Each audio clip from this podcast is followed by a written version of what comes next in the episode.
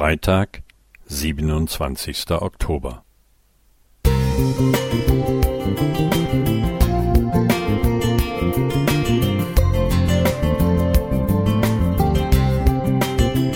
Ein kleiner Lichtblick für den Tag.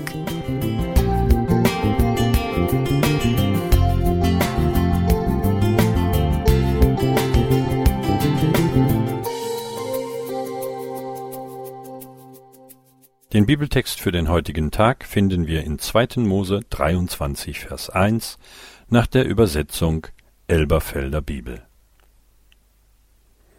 Du sollst kein falsches Gerücht aufnehmen. Du sollst deine Hand nicht dem Schuldigen reichen, um als falscher Zeuge aufzutreten. Grimms Märchen sind auch heute noch bekannt und beliebt. Ist uns aber auch bewusst, dass es leider auch fromme Märchen gibt? Ich finde sie keineswegs unterhaltsam. Sie sind abzulehnen, weil Unwahrheiten auch durch einen christlichen Anstrich nicht besser werden. Ich möchte mein Anliegen durch ein Beispiel illustrieren.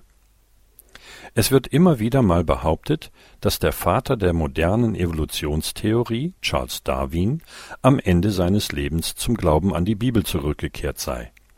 Eine gewisse Lady Hope aus Northfield in England habe darüber berichtet. Die ganze Geschichte hat nur einen Haken.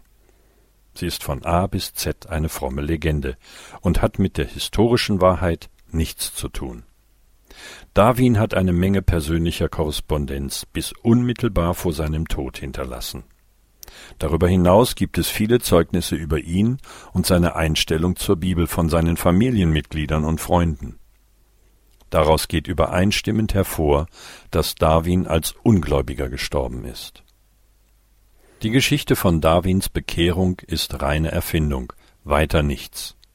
Man fragt sich allerdings, wie solche Geschichten zustande kommen.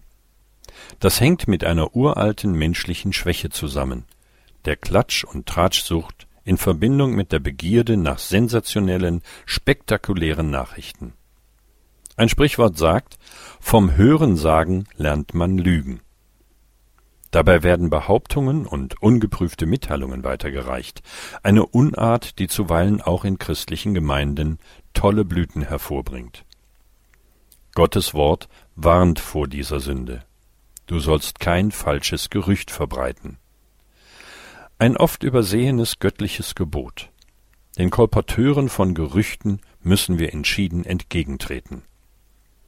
Sollte demnächst wieder jemand mal interessante Neuigkeiten für euch haben, dann denkt daran, dass im Zeitalter der Fake News manchmal auch ein kräftiger Unglaube gut und notwendig sein kann.